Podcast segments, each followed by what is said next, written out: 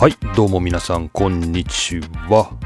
桐野都の F1 ログ F1 ファンになる方法今回は第48回目をお送りしたいと思います。今日は2021年5月28日ということで、えーモナコグランプリが終わったところですね。モナコグランプリが終わって次はアゼルバイジャンだと思うんですけど、アゼルバイジャンはいつなのかなっていうのをちょっと調べてなかったんで、今慌てて見てますと、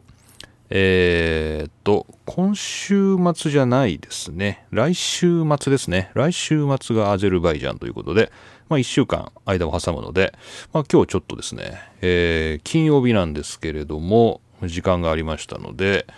まあ簡単にモナコの話をしようかなという感じです。で、モナコなんですけれども、えっ、とね、まあ、いくつかちょっと面白いなと思ったことがあったんですけど、最初にちょっと言いたいのがですね、ルクレールの話ですね。えーフェラーリのシャルル・ルクレールがね、予選で、えーまあ最後、クラッシュはしたんですけど、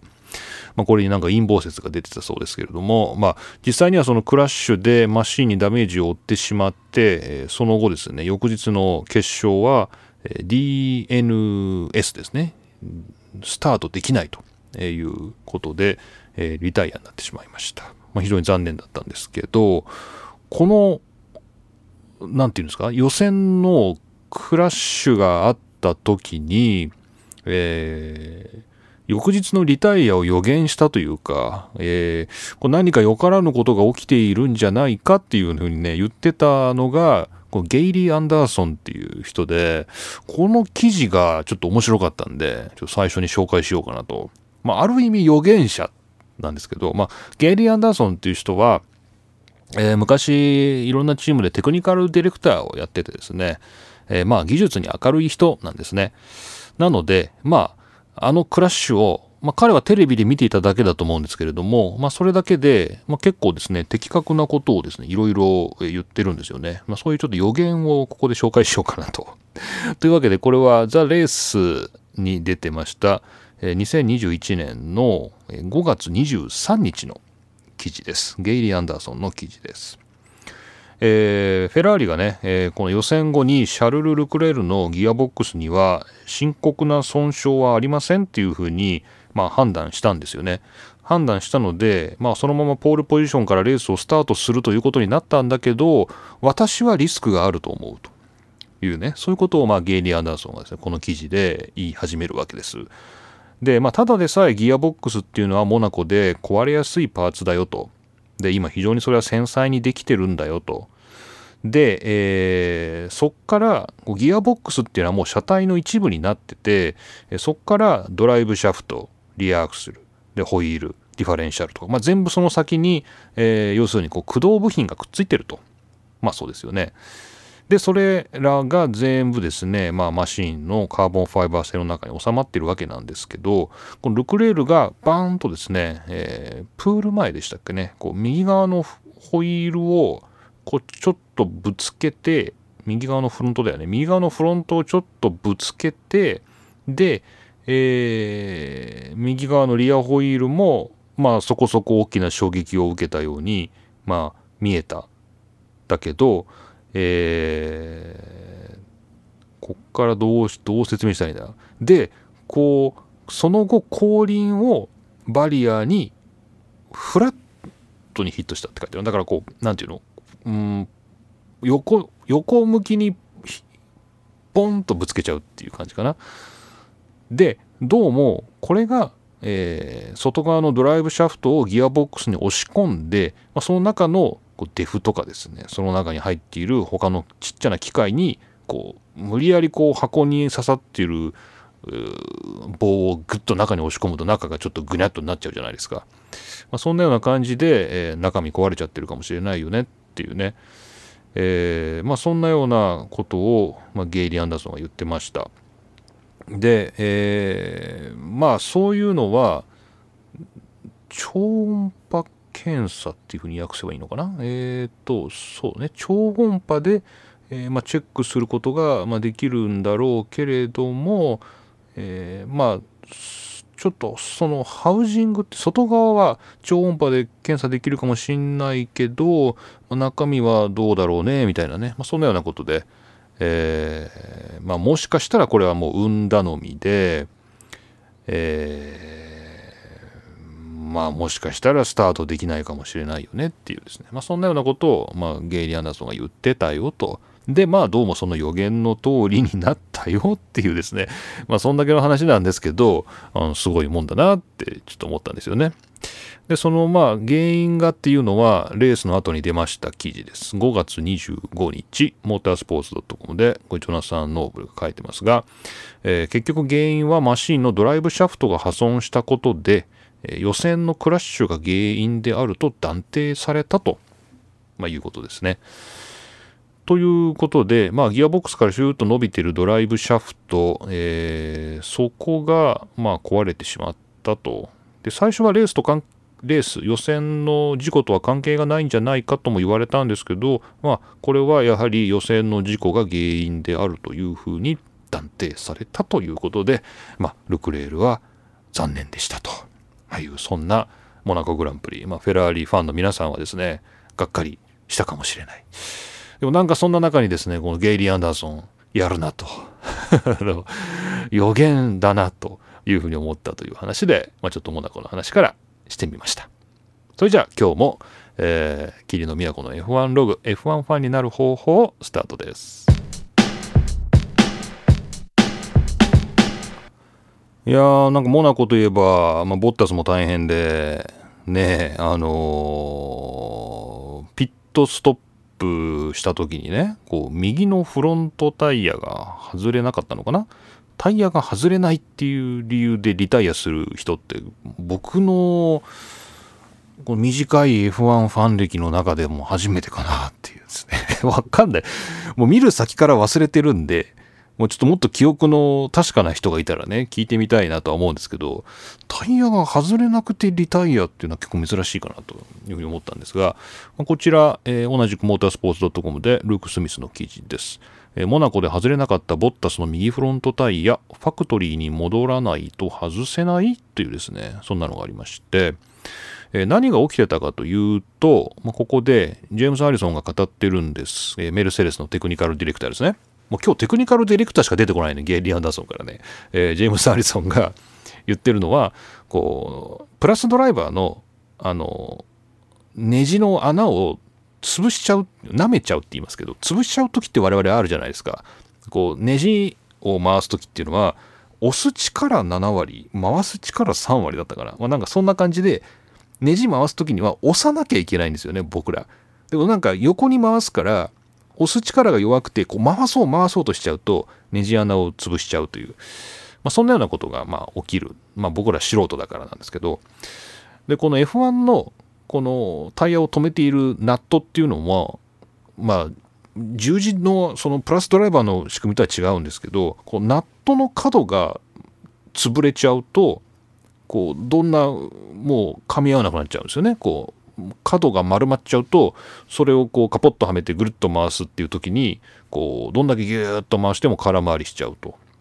でこのボッタスのナットは、まあ、そういうふうにこう周りが舐めちゃってたと削れちゃってたと。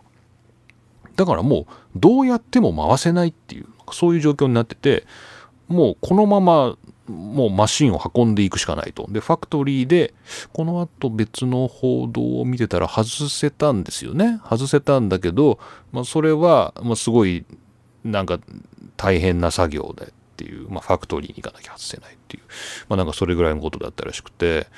何それタイヤが外れないなんてそんなでリタイアとかあんのみたいな風にちょっと思った人もたくさんいたと思うし、僕も、おほ、タイヤ外れないのかみたいな感じで、まあ、ボッタスには申し訳ないしね、ボッタスのファンの人からしたら、なんて不幸なんだっていう、まあ、話なんだけど、えー、まあ、単純に不幸というか、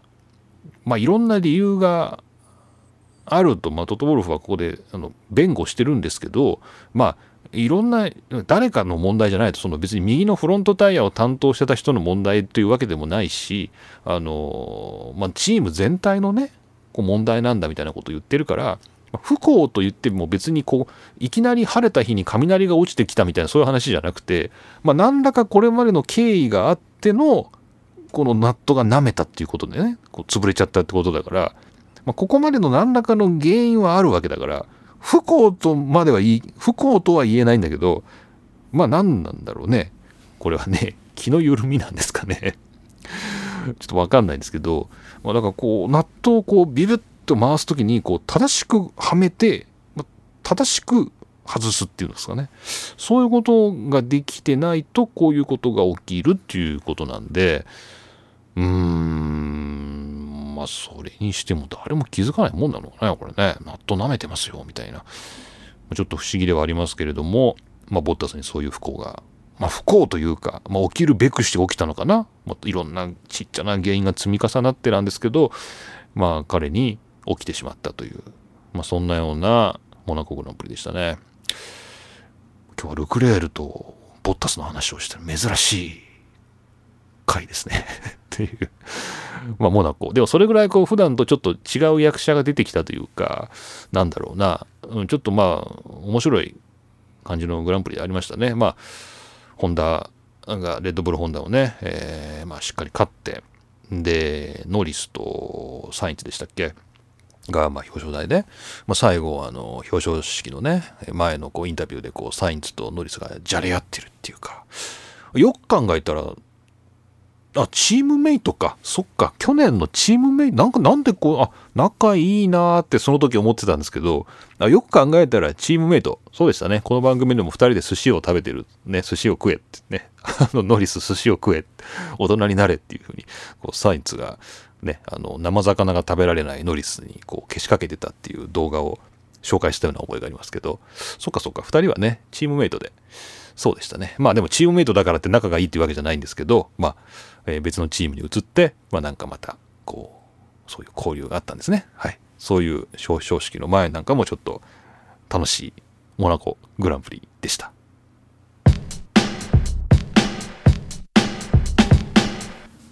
あのー、まあ、モナコ絡みではあるんですけど、ちょっと個人的な話をしたいんですけど、あ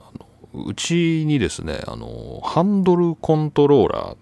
ていうんですか、ハンコン、ねまあ、いわゆるこう乗用車のハンドルの形のコントローラー。で、その下に、このアクセル、ブレーキ、クラッチっていうこうペダルのね、ついたやつ、まあ、これを置いてて、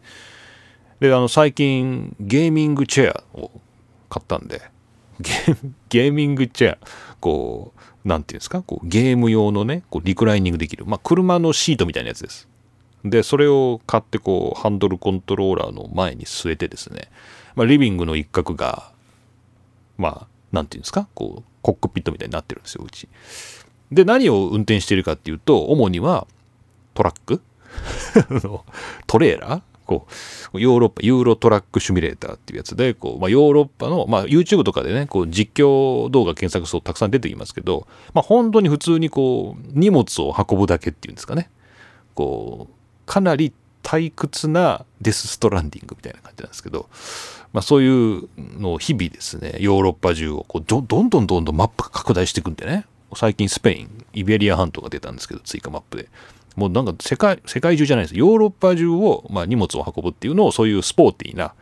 ゲーミングチェアに座ってですね、ハンドルコントローラーで遊んでるんですけど、いかん、これはいかんと。こんなにスポーティーに、最近ハンドブレーキまで買ってですね、こんなにスポーティーになってんのに、トラック、トラトレーラーしか運転してないっていうのはもったいないっていうことで、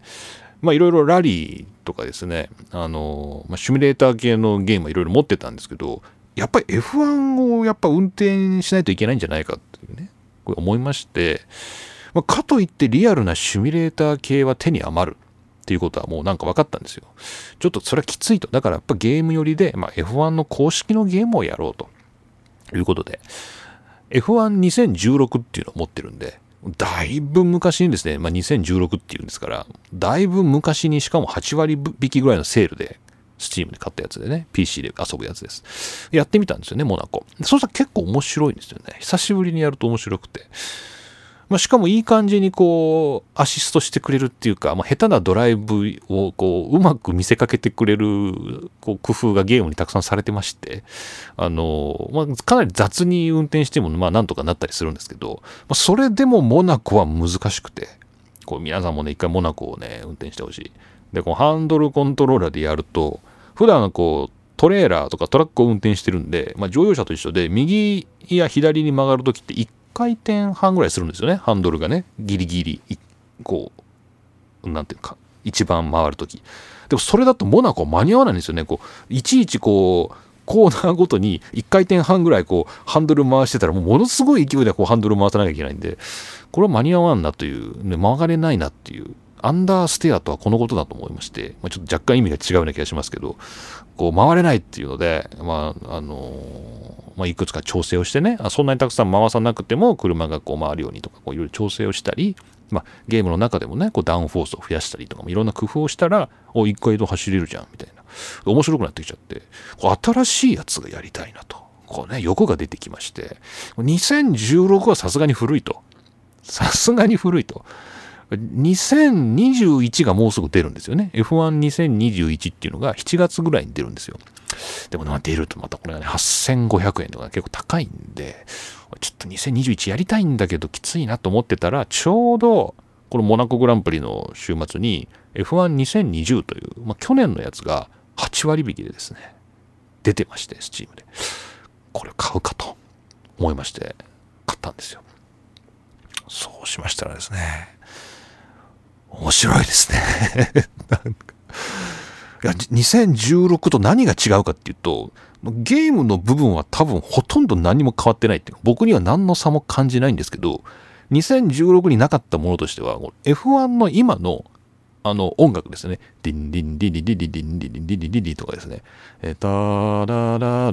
とか言ってこうなんか今回のコースとか全部こうなんか説明してくれるじゃないですか。でこう予選の時にもなんかなんか流れるじゃん音楽がいつも決まった音楽それが全部流れるんですよゲームの中ででこうなんか出てくるテロップとかこうロゴとかこう文字のフォントも今の F1 の公式の中継みたいになっててそんなね子供騙しと思うけど結構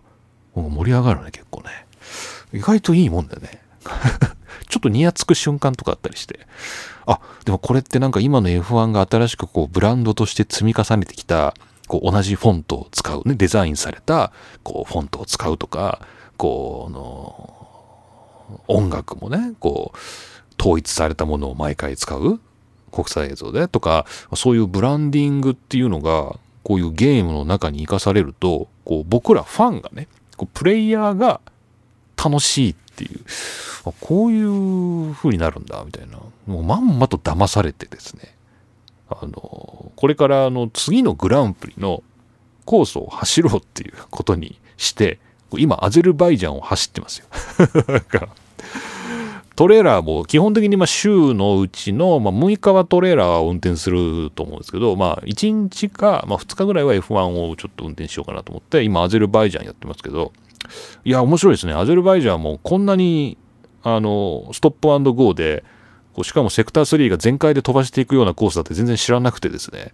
ちょっと F1 ドライバーを見る目が変わりそうです。はい。まあ、これが果たしてレースを見る目にいかに影響するか全くよくわからないんですけど、ちょっとはアゼルバイジャンに対する理解が深まりまして、モナコも理解が深まったような気がします。えというわけで、あの、F12020 を今遊んでますけど、まあ、これはいい具合にアマチュア向けっていうか、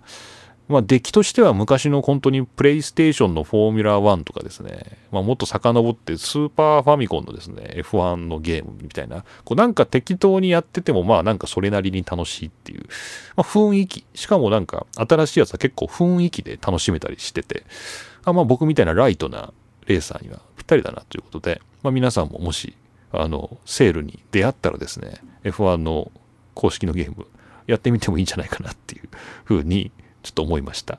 というお話。久しぶりにゲームの話をしてみました。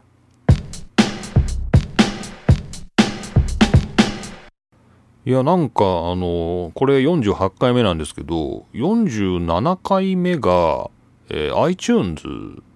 でですね、まあ、他のポッドキャストアグリゲーターのところで、え配信されてないという、なんかね、そういう疑惑があってですね、お便りも全く来てないですよね。まあ、それはまあ、モナコ終わったばっかだしね。ね、本来1ヶ月ぐらいね、放送と放送の間空くんでね、まあ、こんな早く出るっていうことはないんでしょうけど、まあだから皆さんものんびりしてるのかなとも思いますけど、お便りも全然来ないし、なんか47回目配信されてない疑惑があるんですけど、で、これも意味ないよな、ここで言ってもな。これ聞いてる人は聞けてんだから。だからちょっと、まあ、短いタイミングなんですけど、48も出してみて、ちょっと果たして、こう、iTunes とか Spotify とかね、そういうところで、ちょっとどんな変化があるのかっていうのをちょっと見てみようかなということで、まあ今日48回目出してますけどね、まあこれ聞けてる人、あの、また47回目どこにあったかですね、あったらもうちょっと教えてほしいなと思います。まあ、ちょっとそういうのツイッターでいくつか目にしましたので、もしかしたらこれ配信されてないかもなっていう感じがしてます。で、えー、まあちなみにお便りは番組のえー、専用ホームページからですね、専用フォームでお送りいただきたいと思っております。えー、番組でお便り採用されると、番組の、えー、パドッククラブパスが手に入るということで、えこの番組の、まあ、積み残したネタっていうんですか、こう、用意はしたけど、ここの中で話せなかったネタっていうのが、こう、聞けるというかね、まあ、そんなような、えまあ、何の得もないしね、まあ、何の損もない、逆に言えばね、えー、まあ、そういうパドッククラブパスっていうのをお便りに提供してますので、もしよかったらお便りお送りください。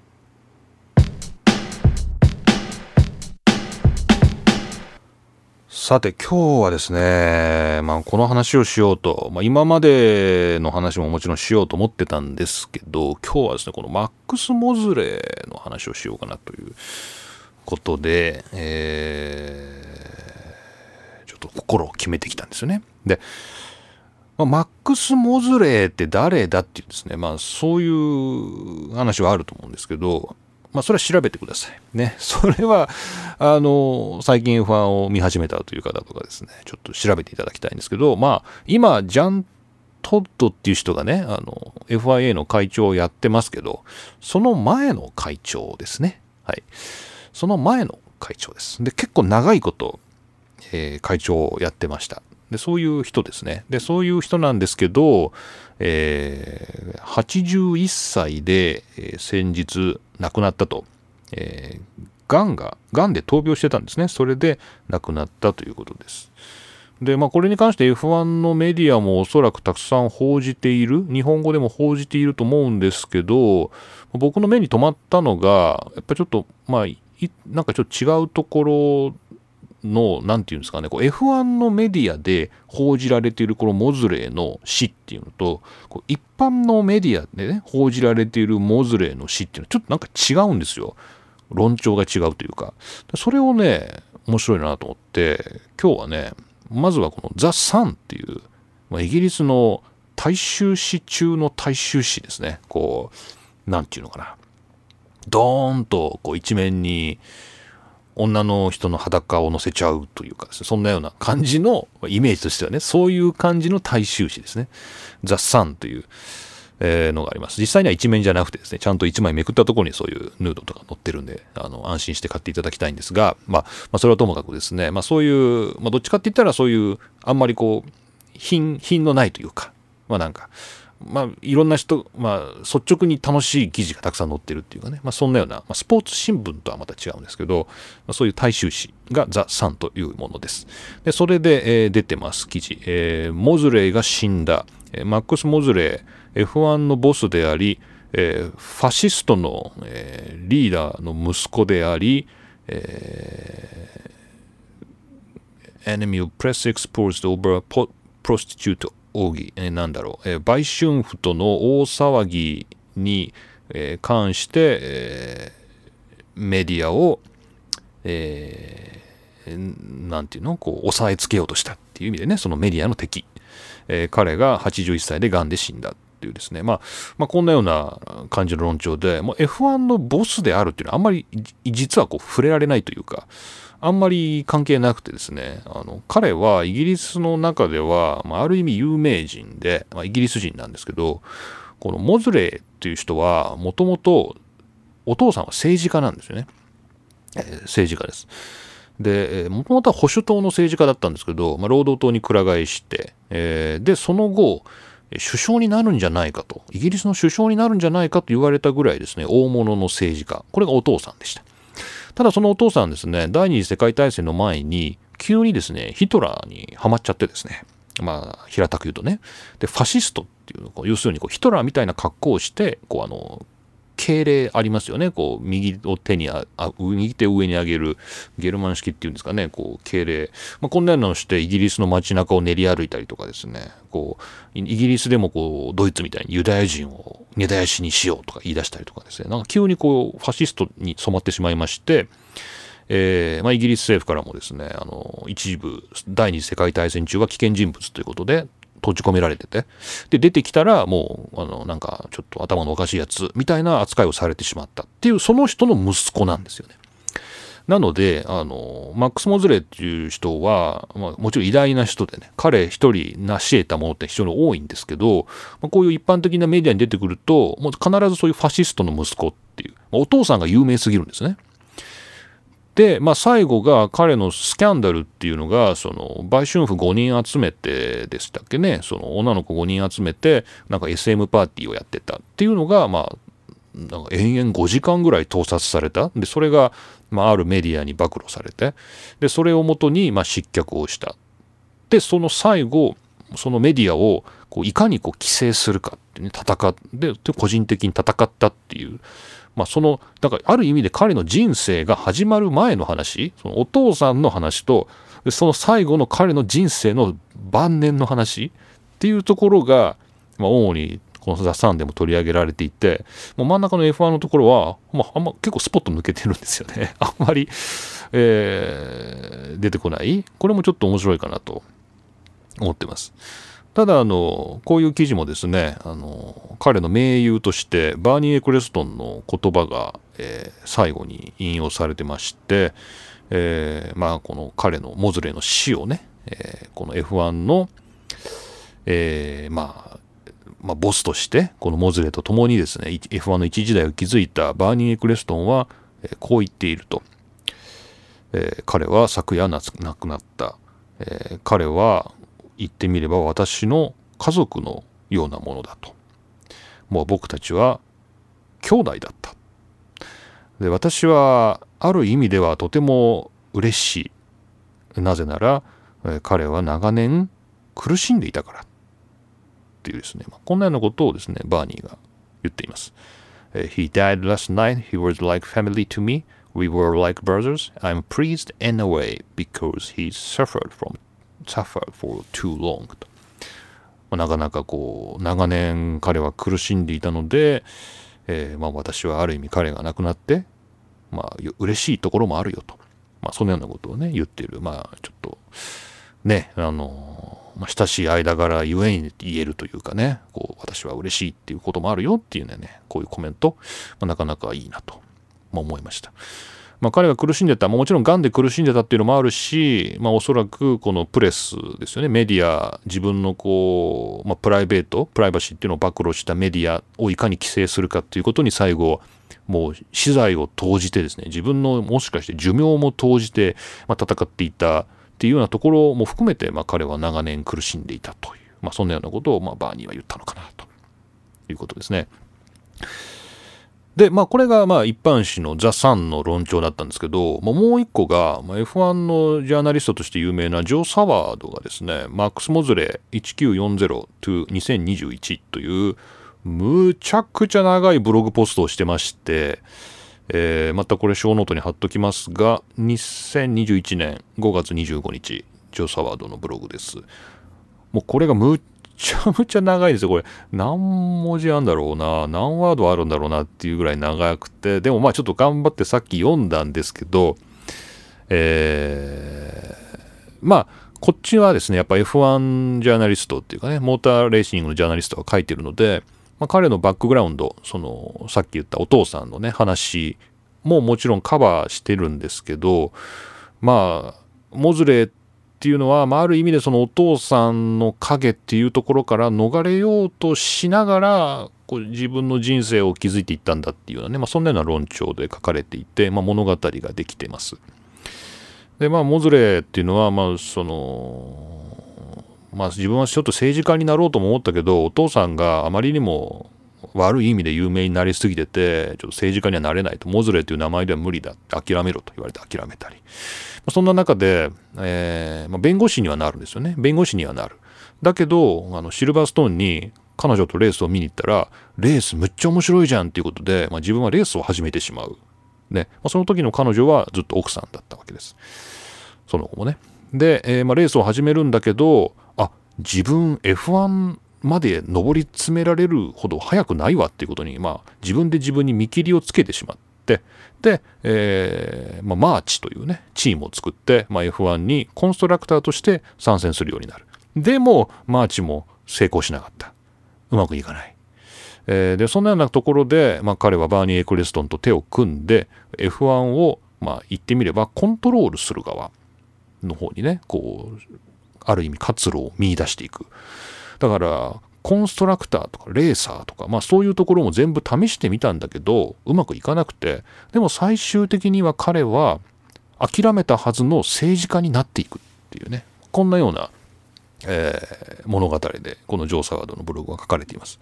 なので彼は政治家になりたくてもなれなかった。でも最後は、えー、F1 の統括団体の長 FIA の、ま、リーダーになって、まあ、言ってみればいろんな世界各国の政治家であるとか、まあ、ビジネス団体と政治的な取引ができる立場になった。でおそらくこれで彼の政治家になりたいという夢は満たされたであろうと。そのようなことをねこのサワードは書いています。でまあ最後はそのスキャンダルの話になっていくんですけども、まあ、プライベートっていうのでどんなことをしていようとねそれがこう公の人間としては何の関係もないと。その人が成し得たこと成したこととは何の関係もないはずだという信念で、まあ、モズレーは戦っていたと、まあ、そういうふうに思わない人も多いだろうねというようなことは書いてありますでまあ最後この締めのところ、えー、サワードがどういうふうにモズレーを評価しているかというと、えー、モズレーの、えー、最大の弱点っていうものは、えー、自分が一番えら、えー、賢いと信じてしまうことであると。まあ、そんなようなですね、ことを、えー、書いています。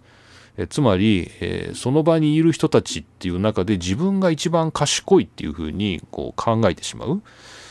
えー、自分が一番愚かだではなくてね自分が一番賢いっていうふうに、まあ、考えてしまうようなところが、まあ、言ってみれば彼の最大の欠点だったのではないかと。Uh, Mozart had a remarkable mind, although perhaps his greatest weakness was to always believe that he was the smartest person in the room, when in fact the smart, smartest people are always aware that there may be other who might be cleverer than they are ということで、まあ、モズレというのは、まあ、うんと、すごく、まあ、うん、特筆すべき、あの注目すべき、えー、精神っていうんですかね、頭を持った人だったんだけど、まあ、彼のもう最大の弱点っていうのは、えー、その部屋ね、その場にいる人の中で自分が一番賢いというふうに信じてしまうことで、まあ、一般的には賢い人っていうのは自分よりも賢い人がそこにいるんだっていうふうに普通は気づくもんなんだけど彼は気づかなかったって。これが多分彼の最大の弱点だろうというようなことを言ってて。まあそういうもんかと。ね。まあ、これは結構辛辣な、まあ、ある意味で辛辣なモズレー評価かなとも思ったんですけど、まあ、F1 でいうところで、まあ、ある意味で、まあ、周りで振り回されたりとかですね、そう、最後には独裁者のようになってしまったモズレーにこう、苦しめられたりとかですね、まあ、F1 関係者としては、まあ、彼のスキャンダルに、こう、ちょっとこう、笑みがこぼれたところもあったと、まあ、そんなようなことをサワーと書いてますけども、まあ、そんな、やっぱ彼が身近に見てたモズレーっていうのはどうも、そういう人間だったと。いうことで、まあ、決して賢い人間ではなかったっていうことをね、まあ、案に示しているなとまあ、思いました。まあ、それはともあれですね、まあ、81年、えー、まだまだバーニーも生きている中で、えー、年下のモズレーから行ってしまったということで、えー、まあ、お悔やみ申し上げたいと思います。はい。というわけで今回も何一つ盛り上がることなく、本当に盛り上がることなく最後、モズレーの、えー、まあ話でですね、えー、まあ幕を閉じるという、まあ、何一つ盛り上がることなくチェッカーを迎えました、えー、霧の都の F1 ログ F1 ファンになる方法でした。さて、まあ、エンディングということで、まあ、恒例の、まあ、この後のスケジュールを確認しておきたいわけなんですけど、まあ、今日が5月の28です。で、えー今週末はレースがありませんで、えー来週末にアゼルバイジャン。アゼルバイジャンがあ。あ、そうそう、こういう形だよね。右側が四角くて、なんか左側がちょっとなんか六角形ぐらいの感じのこの市街地コース。いや、でもこれ走って、本当ゲームで走ってみて分かったんですけど、もう本当にこの右側の四角形のところはもう本当ストップゴーで、アクセル踏んで止まる、曲がる、踏んで止まる、曲がるみたいな、なんか本当そんだけの話で、左側のところはほぼ全開で回っていくような感じ、回っていく、回っていけちゃうみたいな、えーところが半分ぐらいあって、結構ね、あのーセクター3が、なんかアドレナリンが出る感じですね。まあ、こんなアゼルバイジャン。これがありまして、まその後が、あ、フランス、えー6月の半ばがフランス、で、末がオーストリー、で、オーストリーもう一回やる。で、イギリスが7月の、まあ、半ばと。まあ、こんな感じで進んでいくわけですね。はい。えー、まあ、日本は、緊急事態宣言も伸びたし、なんか、全然ね、本当にこういう、ちょっとこの前、の職場の同僚ともちょっと喋ってたんですけど、もうなんか、焼き鳥屋とかね、こう居酒屋に行く、行っていた時のことがもう思い出せないっていうか、なんかもう、なんかあの友達とかね、まあ同僚とかもそうですけど、友達とかとこう、飲みに行ってたっていうことがもうなんか夢や幻のようで、なんかちょっと信じられない？っていうなんかね、なんかそんな風になってきちゃってね、大丈夫なのかなと思いますけど、はい。まあ、そんな中、まあ、前回お話ししたように日本グランプリは、えどうもやる方向で動いてるみたいなので、チケットチケットがね、販売されるってことなんですけど、まあ、それもちょっと待っていたいと思います。というわけで、はい、今回は若干ショートバージョン、霧の都の F1 ログ、霧の都がお送りしました。これ本当に配信されるのかなちゃんと。ちょっとわかんないんですけど、はい。皆さん、もし配信できてたら、これは聞けているということで、まあ iTunes や Spotify で聞けたよという報告もお待ちしております。ありがとうございました。それではまた次回お会いしましょう。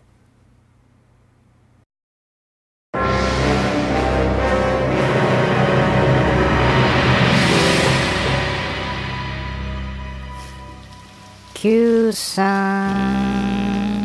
九三起きてる。はいはい。起きて。ーはい。はいはい。起きた。はいはいはい。九三。はい、どうも。え今日もねニュース持ってきた。おー、ありがとう、ありがとう。ん そうそう。う。何？々マックス・モズレーが死んだよ。西の魔女が死んだ？いやいやそれ映画のタイトル引用しなくていい。よく知ってるね。あったねそういうの。あった違う違う。マックス・モズレー死去。モズレ。少年知ってる81知って歳る、知ってるよ。隣で寝てるもん。あそうなの？うん隣にいる。さすが さすが墓場の中の人だよね。墓場でダブル。いる。いる、いる、いる、いる。いるんだ。いる、いる。どうどうどんな感じ？結構元気。結構元気。仲いいじゃん。仲いいよ。若いよ。結構若い。若いんだ。若返ってんだ。なんかムチ持って。ま あいやそれはそれはどうだろう。それはちょっと微妙なところかもしれない。いやいやまそれはいいや。うんその話はあんまりしない方がそう。なんだよね。あそうそうなんか今の F1 とか見てんの？あ、あんまモズ見てない。レさんはあんまそういう話したがらないよ。うん。見てはいるみたいだけど。あんま見てないのあんま見てないそれでも、お名前が一緒だから、あそうフェルスタッペンが好きだって言ってた。いやそんな単純なそんな単純な応援の仕方ないでしょマックス・モズレの次はマックス・フェルスタ雑すッペンだぎるでしょいや、そんなもんでしょ。それは微妙だあなそう。モズレさん微妙だって言われてるよ。ほら、ムチ持ってきたああ、ごよ。めんごめん。じゃあ、今日は帰るわ。じゃあね。じゃあね